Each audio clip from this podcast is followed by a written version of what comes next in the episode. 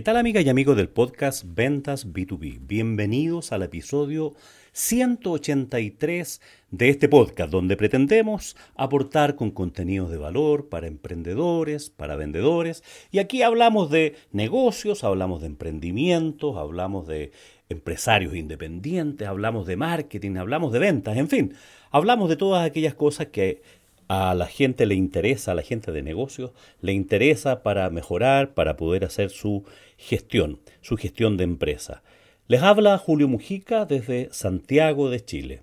Estamos hoy a 23 de diciembre del año 2022 y particularmente hoy quiero tocar un tema ya que, eh, que tiene que ver con planificación estratégica, ya que estamos a fin de año y estamos eh, una obviedad, ¿no? a punto de comenzar el año 2023 y es una época en que en muchas empresas o muchas personas hacen su planificación estratégica, hacen sus presupuestos, hacen, definen sus objetivos, diseñan un nuevo modelo de negocios, corrigen su modelo de negocio, en fin, es casi en muchos casos como eh, buenos deseos, porque ocurre que uno de los elementos centrales en un análisis estratégico de un negocio es el análisis DAFO o FODA. Eh, depende cómo uno lo quiera usar esa, esa sigla. Vamos a usar DAFO porque acomoda más para lo que viene. ¿Qué es el análisis DAFO? El análisis DAFO tiene, consiste en analizar en tu negocio las debilidades, las amenazas, las fortalezas y las oportunidades. O sea, la primera parte es, como la parte negativa, ¿no es cierto? Las debilidades y las amenazas. Las debilidades son internas y las amenazas son externas. Las debilidades tienen que ver con aquellas cosas que en tu negocio tú haces mal o las podrías hacer mejor, como, lo quieras decir. Son aquellas cosas que te complican para mejorar la estrategia de tu negocio, para fortalecer las ventas, para fortalecer las utilidades, en fin, son problemas. Por ejemplo, las, debilidades típicas que no cuentas con un buen sistema de información, no cuentas con suficientes ventas, eh, tienes algunas debilidades para llegar a tus clientes, tienes problemas con el servicio, tienes problemas con temas de rotación de personal o si estás muy solo, en fin, debilidades que tienen que ver con la operatoria de tu negocio y que están en tu mano priorizar para mejorar o no mejorar. Y aquí y, me detengo un instante en este punto, es que en mucha gente que hace este análisis FODA o DAFO, como queramos llamarle, hace una lista de cosas malas, en este caso de debilidades. Y mi sugerencia es que anotes aquellas cosas que son malas, que atentan contra la, contra la gestión de tu negocio, pero mi sugerencia es que esas debilidades sean de un carácter estratégico.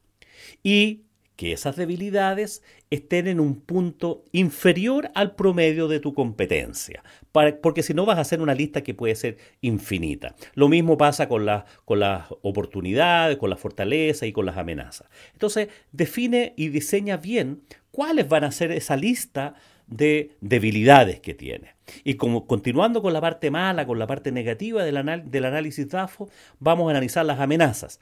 ¿Qué son las amenazas? Aquello que está ocurriendo en tu entorno y que le puedes ocurrir también a todos tus competidores y que son cosas malas, que son problemas temas de, que tiene que ver con cesantía, temas que tiene que ver con alza del IPC, temas que tiene que ver con las dificultades que hay logística para proveerse de proveedores extranjeros, eh, amenaza en, el tema de costos, amenaza en el tema legal. Lo puedes recurrir aquí de tu análisis PESTEL, ¿no es cierto? De, del análisis eh, político, económico, en fin. Eh, es, es, para otro podcast, digamos, pero ¿dónde puedes darte cuenta tú qué, estás percibiendo en el mercado como amenazas y que pueden afectar tu competitividad y a tu negocio?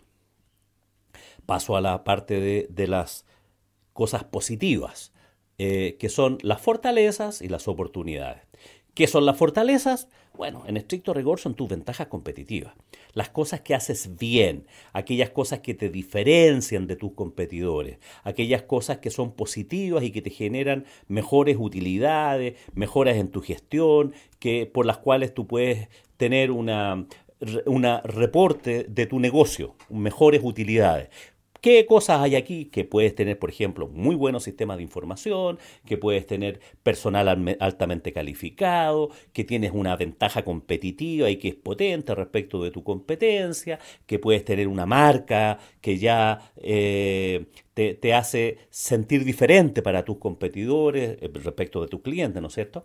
En fin, todas las cosas positivas como fortalezas que tú ves en tu negocio. Y nuevamente, al igual que las debilidades, te sugiero que registres aquellas que son estratégicas y que están por sobre el promedio de tus competidores para que realmente valga la pena hacer un análisis, porque si no te sale una lista demasiado larga y que no siempre eh, puedes hacer muchas cosas respecto de esa y que te, puede hacer perder. Entonces, mejor anotar pocas, pero que sean contundentes, tanto en las debilidades como en las amenazas, como en las fortalezas y en las oportunidades.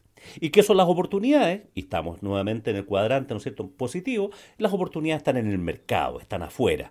Eh, eh, y que afecta, te puede afectar tanto a ti como a tus competidores. ¿Qué son oportunidades? ¿Cuáles son las oportunidades que pueden estar en tu negocio? No sé, eh, mejoramiento de la cultura de país, de, respecto del, producto en el que tú estás, eh, que, puede ser que haya más oportunidades para los que están proveyendo de tus servicios, dado que se ha generado una cultura distinta. Por ejemplo, si tú ofreces software eh, de CRM, bueno, hay oportunidades porque hay muchas empresas que no lo usan todavía, pero hay como una tendencia a, usar estas herramientas estoy poniendo como ejemplo, ¿no? O que eh, en la minería, cosa que está ocurriendo en Chile, hay más oportunidades durante estos años de, contracción económica, va a haber menos inversiones en CAPEX, pero, o sea, de capital, de menos proyectos, pero sí están obligados a invertir en eh, OPEX, en, en, operación, o sea, continuidad operativa. Y si tú estás en ese mundo, bueno, ahí hay oportunidades, tanto para ti como para tus competidores. Y hasta aquí hemos hecho el tradicional análisis FODA o DAFO, que en la mayoría de las carreras eh, profesionales, se habla de ella y se nombra y, llega hasta ahí. Y la mayoría tiene algún conocimiento, en algunos casos un poco lejano, en algunos casos un poco más, más cercano. Es una herramienta muy útil para analizar la estrategia de tu negocio, tu punto de competitividad. Pero me pasó hace algunas semanas atrás en una empresa grande que tenían un buen análisis DAFO, un buen análisis, había un gran desarrollo y la pregunta fue, bueno, ¿qué vamos a hacer con eso? Bueno, y ahí vino un discurso súper largo y súper eh, detallado de cosas que pensaban hacer, temas que estaban claros, que no estaban claros. Y bueno, yo les dije, oye, ¿por qué no hacen también un análisis CAME? ¿Qué es eso? Me miraron y me preguntaron, porque el análisis CAME eh, no es tan conocido como el análisis TAFO. Bueno, el análisis DACAME, eh, lo digo, tiene que ver con aquellos objetivos, aquellas cosas que vas a hacer respecto del el análisis DAFO que acabas de terminar. ¿Y qué significa eso? Eh, ¿Qué significa que tú tienes que seleccionar qué acciones vas a emprender para eh, corregir las debilidades? Eso es la C. Para afrontar esas amenazas, ahí está la A para mantener esas fortalezas, ahí está la M, y acciones para explotar esas oportunidades.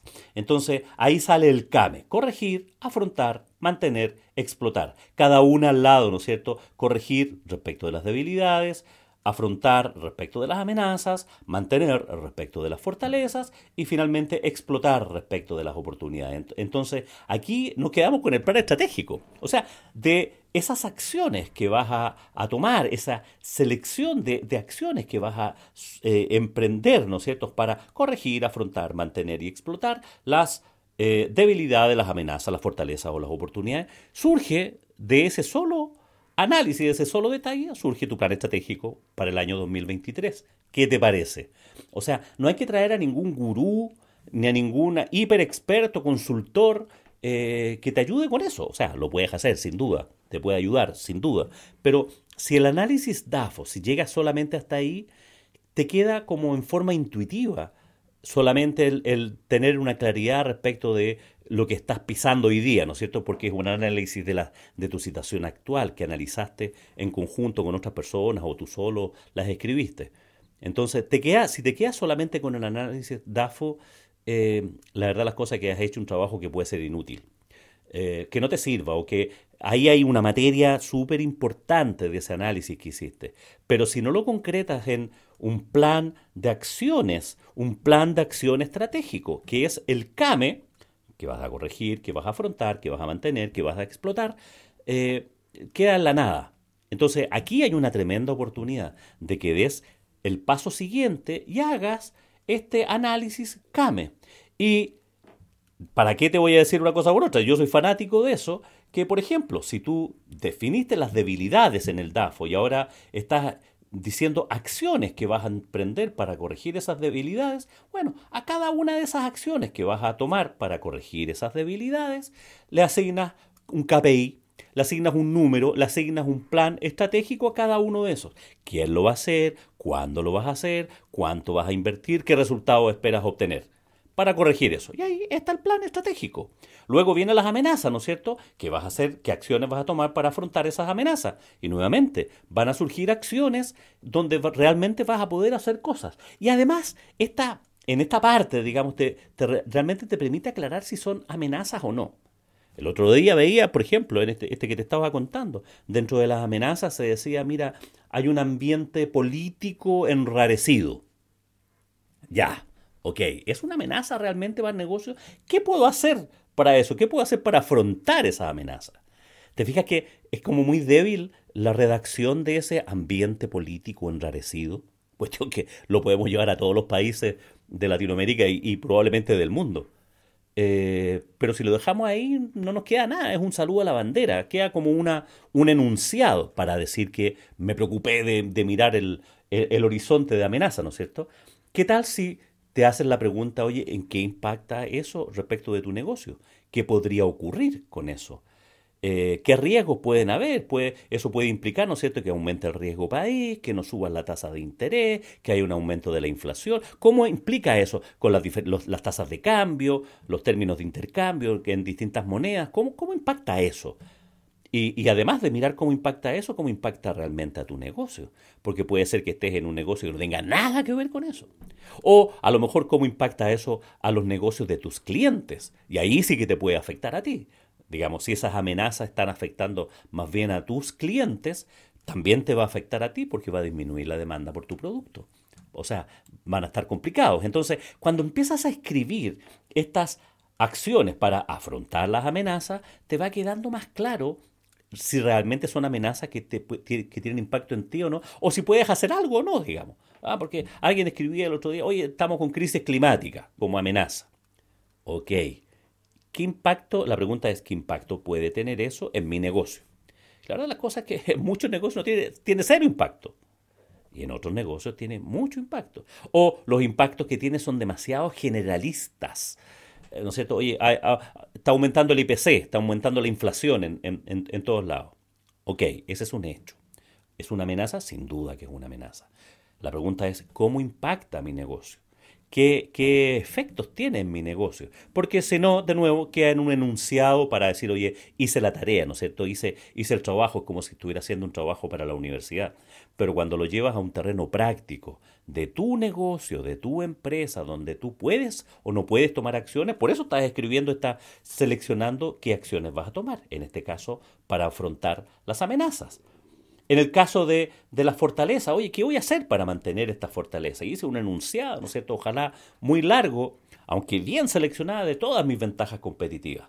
Oye, ¿qué debo hacer para reforzar esas fortalezas, para mantener esas fortalezas? Y ahí puedo establecer de nuevo un plan de acción con responsables, con fechas, con la inversión que voy a hacer, con los resultados que espero y, y lo pongo como KPI, ¿no es cierto? Como indicadores de gestión para mi plan estratégico. Y finalmente tengo qué acciones voy a tomar para explotar las oportunidades. Eso, eso que veíamos, ¿no es cierto?, que estaba en el, en el ambiente y que podían ser oportunidades que yo puedo tomar. Bueno, ¿cuáles de esas oportunidades voy a tomar? ¿Cómo, ¿Cómo voy a hacer para explotar esas oportunidades que están en el ambiente? Porque o lo hago yo, o lo hacen mis competidores, o lo hacemos todos. O sea, y, y de repente hay cosas que uno debe dejar pasar en los negocios, no, no puedes tomarlas todas aunque sería, de repente parece bien atractivo, pero cuando las tomo todas y estoy muy solo, eh, finalmente es probable que no tome ninguna. Eh, en fin, o sea, DAFO, debilidades, amenazas, fortalezas, oportunidades. Y CAME son acciones para corregir las debilidades, acciones para afrontar las amenazas, acciones para mantener las fortalezas, acciones para explotar las oportunidades. Entonces, por eso este mm, episodio, el episodio 183 de este podcast Ventas B2B, dice, DAFO sin CAME es inútil. Es inútil, claro, porque si no queda solamente en enunciado. Lo que es útil es el CAMEN, es el plan de acción. Eso es lo que te va a llevar a concretar aquellas acciones que no queden en un tema teórico de, de buenos deseos he pasado por un montón de empresas que escriben sus objetivos, o sea, hablan de eso, pero no le ponen números, no los aterrizan en un plan de acción y quedan, y al año siguiente se vuelven a reunir y, y se dan cuenta que están avanzando muy poco respecto de su plan estratégico porque en definitiva no lo construyeron. Entonces, una gran oportunidad tiene que ver con esta herramienta súper sencilla, súper sencilla de después de haber hecho tu análisis DAFO o FODA, escribe inmediatamente al lado esta selección de acciones que vas a tomar para corregir, afrontar, mantener y explotar. El CAME. Y ahí estás con tu plan estratégico y está con tu mapa estratégico de acciones para el futuro. Es una sugerencia que le hago a todos los emprendedores, a todos los empresarios, a todos los gerentes sean de empresas muy pequeñas, sean de empresas muy grandes, hagan eso, no construyan libros enormes de planificaciones estratégicas, porque ahí es donde nos perdemos y finalmente no sabemos qué vamos a hacer. Escribe un CAME y anota finalmente siempre en cada uno de ellos, en ese CAME, en esas acciones que vas a realizar, esas plan de acción estratégico, qué cosas vas a hacer para cada una de esos área de esos cuatro cuadrantes. Y ahí te va a resultar tu plan estratégico. Y va a quedar súper claro para la organización, van a estar todos alineados respecto de, oye, esto es lo que vamos a hacer, porque en todas tú ves planes concretos, responsables concretos, fechas de realización, KPI, etcétera, etcétera. Te sale un mapa súper sencillo de esto. Bueno, espero que haya sido útil este episodio donde aportamos contenidos de valor para mejorar la gestión, para vender más, para vender mejor, para, en fin, mejorar los resultados por donde quieras tomarlo. Si tienes alguna duda, si tienes algún comentario, no dudes en escribirme a mi correo julio